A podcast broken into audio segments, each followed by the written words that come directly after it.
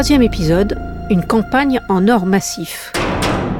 Dans les jours qui suivent, il va se passer plusieurs choses. Un des dirigeants de, Big Malion, Guy Alves, avec qui moi j'étais en contact, après l'apparition de l'article, il va me parler un peu plus. Il va commencer à me donner des clés d'explication. C'est là où euh, la thèse de la campagne va devenir euh, en fait euh, l'unique thèse, parce que finalement, il n'y aura plus que celle-là.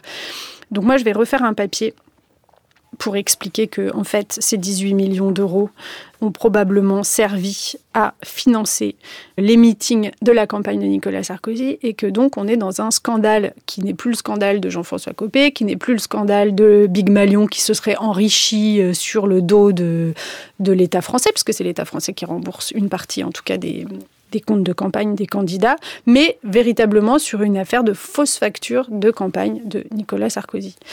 Ensuite, ce qui va se passer, c'est que l'avocat de Guy Alves, qui est un des deux dirigeants donc de Big Malion, va organiser une conférence de presse à son cabinet pour dire il s'agit d'une affaire des comptes de campagne de Nicolas Sarkozy. Aucun argent n'a été mis de côté par mes clients.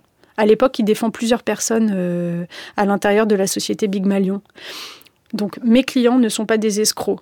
Et là, il avoue, il y a eu des fausses factures, donc il incrimine, ce qui est quand même euh, extrêmement rare euh, pour un avocat. Mais à ce moment-là, en fait, il est au pied du mur, il n'a pas le choix. Patrick Maisonneuve, le 26 mai 2014. À la demande de l'UMP, la société Big Malion a été amenée à établir des factures qui ont été imputées à l'UMP alors qu'elles auraient dû l'être à l'association de financement de la campagne du candidat euh, M. Sarkozy en 2012. Il s'agit donc bien de fausses factures. Sur les, factures litigieuses, on serait à plus de 10 millions d'euros. Coup de tonnerre. En plus, Patrick Maisonneuve est quand même un avocat euh, qui est rompu aux affaires.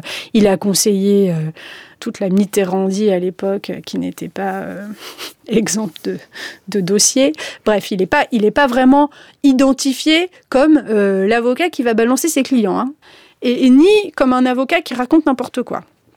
Donc, s'il va jusque-là, s'il il prend la responsabilité d'incriminer ses clients au moins un petit peu, c'est bien qu'il y a un, énorme scandale derrière qu'il dénonce. Troisième chose, c'est Jérôme Lavrieux, le soir même de la conférence de presse de Patrick Maisonneuve, qui va aller sur euh, BFM et avouer une partie de ce qu'il a fait, enfin de ce qu'il a été contraint de faire euh, au sein de l'UMP pour masquer les dépassements de campagne de Nicolas Sarkozy. Jérôme Lavrieux, élu député européen en 2014, a dirigé le cabinet de Jean-François Copé à la tête de l'UMP. Il a été aussi le directeur adjoint de la campagne de Nicolas Sarkozy en 2012. Il est interrogé sur BFM TV par la journaliste Ruth Krief. Moi, on me demande d'organiser des meetings. Lorsqu'on commence la campagne électorale, il est prévu d'organiser deux ou trois grands meetings et une dizaine ou une douzaine de meetings de taille plus modeste.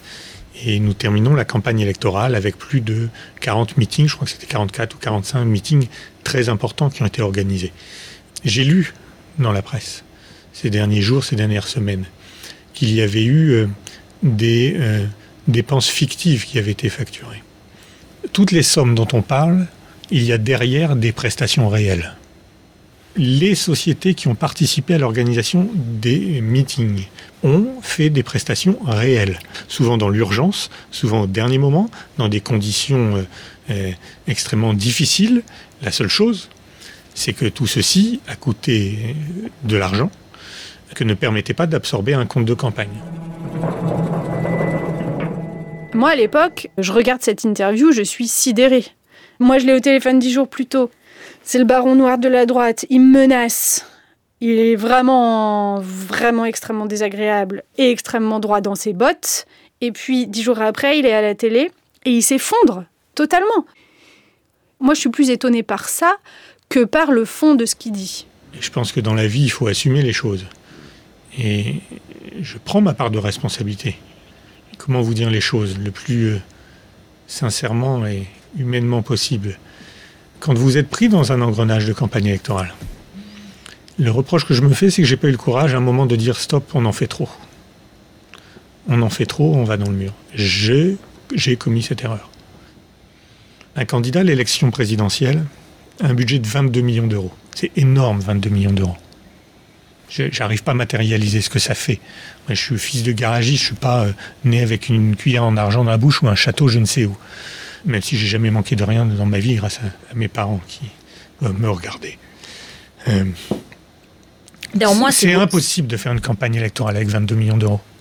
Tous les partis politiques, notamment les deux qui vont au second tour, sont obligés d'user d'expédients.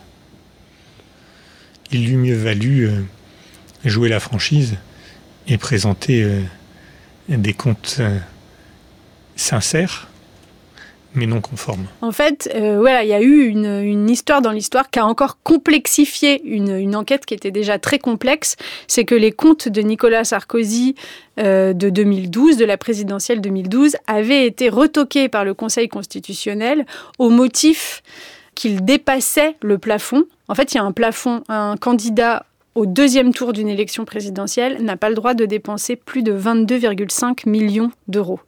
Et le Conseil constitutionnel avait estimé qu'il y avait un dépassement de 299 euh, 000 euros, 300 000 euros, enfin c'était pas beaucoup, mais bon, c'était de toute façon, ça prouvait que les comptes étaient insincères. Si les comptes sont insincères, l'État ne rembourse pas. Et donc euh, Nicolas Sarkozy euh, n'avait pas été remboursé de ses comptes de la campagne de 2012. Sauf que, qu'est-ce que ça prouve l'affaire Big Malion? Ça prouve que le dépassement et l'insincérité des comptes, il n'était pas de 299 000 euros, il était de 20 millions d'euros en fait. Il y avait 20 millions d'euros de dépassement qui n'avaient pas été déclarés au compte de campagne. Les 20 millions d'euros pris en charge par l'UMP au lieu du décompte de campagne et masqués par des fausses conventions qui n'avaient jamais existé on a quand même des factures de 600 000 euros pour, euh, pour une convention qui n'a jamais existé. Je veux dire, euh, on prend même pas la peine de le maquiller avec beaucoup de d'ingéniosité quand même. Hein. Donc on se dit vraiment que ces factures ne seront jamais retrouvées et qu'il y aura jamais de qu'on cherchera jamais dans la comptabilité de l'UMP. On en est sûr quoi. On est quand même dans un sentiment d'impunité totale. Quelques heures après l'apparition de l'article, euh, je suis convoquée par euh, la police, plus exactement l'OCLIF, qui est l'Office central de lutte contre les infractions euh, fiscales et financières. Enfin, c'est la, police financière, quoi, la financière qui aimerait bien en fait avoir les documents dont je dispose. Donc moi, sur cette ligne-là, bah, j'ai toujours été assez claire et je le suis encore aujourd'hui, c'est-à-dire que chacun son travail. Moi, je suis journaliste, j'ai des documents, je les publie, je fais mes enquêtes dessus. Je donne pas mes documents à la police, je suis pas policière, je suis pas parquetière, je suis pas juge, je suis journaliste, chacun son rôle. Donc je leur dis, bah écoutez, si vous voulez m'entendre sur mon enquête, euh, vous pouvez me convoquer. Bon, donc ils me convoquent. Le siège de, de Loclif se trouve à Nanterre. Ils me demandent, euh, est-ce que vous avez bien en votre possession les factures dont vous parlez dans votre article? Oui, j'ai bien en possession les factures. Comment vous êtes-vous euh, procuré ces documents, est-ce que c'est par des moyens illicites? Donc là, on a secret des sources. Donc on dit, bah, moi, je suis protégée par le secret des sources. Je n'ai pas à vous donner mes sources, mais par ailleurs, je n'ai pas obtenu euh, ces, factures par euh, des moyens, euh, je sais pas, illicites. Je sais pas ce que ça pourrait être, le vol ou je les achète ou j'en sais rien. Enfin bon, de toute façon, c'était absolument pas le cas. Et puis, en sortant du bureau, on papote, etc. Et je leur dis, c'est quand même bizarre parce que vous avez quand même beaucoup plus de moyens que moi pour obtenir des documents. Euh, enfin, je veux dire, moi, je peux pas faire de perquisition, je peux pas procéder à des écoutes, euh, je peux rien saisir, etc. Et donc, évidemment, ils, ils m'ont pas attendu hein, pour, pour faire ça. Et c'est ce qu'ils vont faire dans les heures, les jours qui suivent, des perquisitions à l'UMP, au sein de la société Big Malion, et procéder à des premières auditions. Euh, ils vont entendre les dirigeants de Big Malion notamment.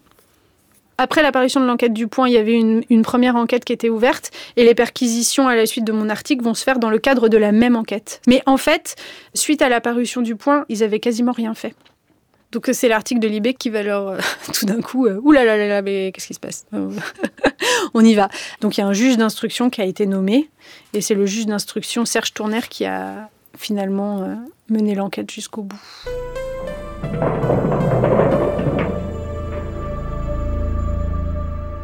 Pour moi, ça s'arrête pas là du tout. Ça va pas faire que commencer, faut pas exagérer. Mais euh, dans la foulée, je fais un livre, en fait, que j'ai fait très rapidement en fait. Euh, parution de l'article mai 2014. Je me mets à écrire ce livre en juin et il va paraître fin septembre ou début octobre 2014. Donc en fait, c'est un livre qui prend la forme d'une d'une super enquête, quoi. C'est une grosse enquête. Dans son livre intitulé Big Magouille, la journaliste décortique très concrètement la manière dont la société Big Malion, dirigée donc par des proches de Jean-François Copé et rompue depuis plusieurs années à la communication politique, va être contrainte de produire de fausses factures pour couvrir le financement de vrais événements. En fait, au sein de Big Malion, euh, c'est ça qu'on va me raconter, quoi. C'est vraiment, euh, effectivement, une machine qui s'est emballée.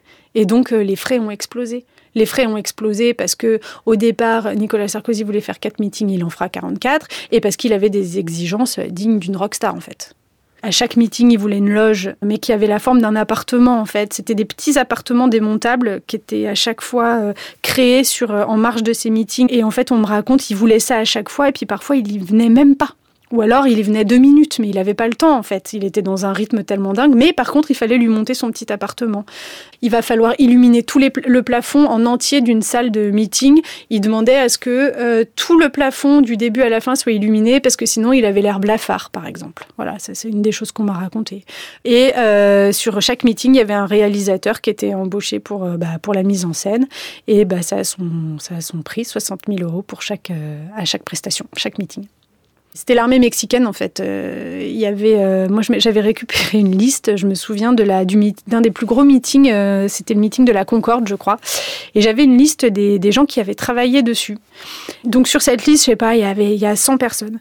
Et donc j'avais pris toutes les factures et je les avais montrées à une boîte d'événementiel qui est pas spécialisée dans la politique. Et je leur avais demandé de me faire une espèce d'expertise quoi. Qu'est-ce que vous en pensez? Et je me souviens je me souviendrai toujours de la tête du gars à qui j'ai présenté cette liste de personnes embauchées sur le meeting de la Concorde. Et il était là. Non, mais c'est pas possible. Il y a un régisseur. Il y a un régisseur adjoint du régisseur. Il y a l'adjoint de l'adjoint du régisseur. Et en fait, il partait dans un fou rire et il a appelé, je me souviens, il a appelé tous ses collaborateurs qui étaient dans sa boîte. Ils étaient là, eh, viens voir, viens voir ce qu'il y a dans le, sur le meeting de, de Sarko. C'est complètement dingue. Il y avait beaucoup trop de monde, en fait. C'était pléthorique donc c'est la folie des grandeurs. Et puis, euh, il y a aussi un parfum de luxe quand même euh, qui se dégage de certains meetings. À Nice, on me raconte que le buffet était composé d'entremets, de, petits akouskis à la truffe. Donc en fait, ça sentait la truffe dans tout le salon où il y avait ce petit buffet accompagné de ruinard, qui est un des champagnes euh, parmi les plus chers. Donc ça donne une petite idée en fait de la, de la démesure euh, totale qui a accompagné cette euh, campagne euh, au mépris des règles démocratiques. Parce qu'il y a des règles démocratiques qui encadrent une campagne présidentielle aujourd'hui en France. Alors, nous y voilà. C'est donc le moment de l'explication. Et puis, alors il y a il y avait euh, à chaque meeting un espèce de bras géant télescopique qui était loué pour euh, en fait filmer la foule de haut. Mes chers amis, un peu comme dans un concert de rock. Nous y voilà. Ça donne une impression de, bah, ça donne une impression de force. Où les choses vraiment sérieuses vont commencer à arriver. Ça, donne une impression d'adhésion. Voilà. Euh, Nicolas Sarkozy voulait se faire élire, quoi. Comment, comment ça a pu déraper à ce voilà point-là le moment de vérité. Une des clés de réponse, c'est l'aura qu'avait euh, Nicolas Sarkozy, le candidat. Il pouvait gagner. La droite pouvait avoir euh, à nouveau, euh, pour un second mandat, un président de la République. Donc, en fait, on ne remet pas en question les choix. On fait comme ça, on fait comme ça. Ça donne un peu cette impression-là. C'est le fait du prince, quoi. Il a dit, on fait. De toute façon, c'est le, il est président. Ça sera le futur président. On peut faire ce qu'on veut. C'est un peu ça, hein. on peut faire ce qu'on veut, on se fera pas choper.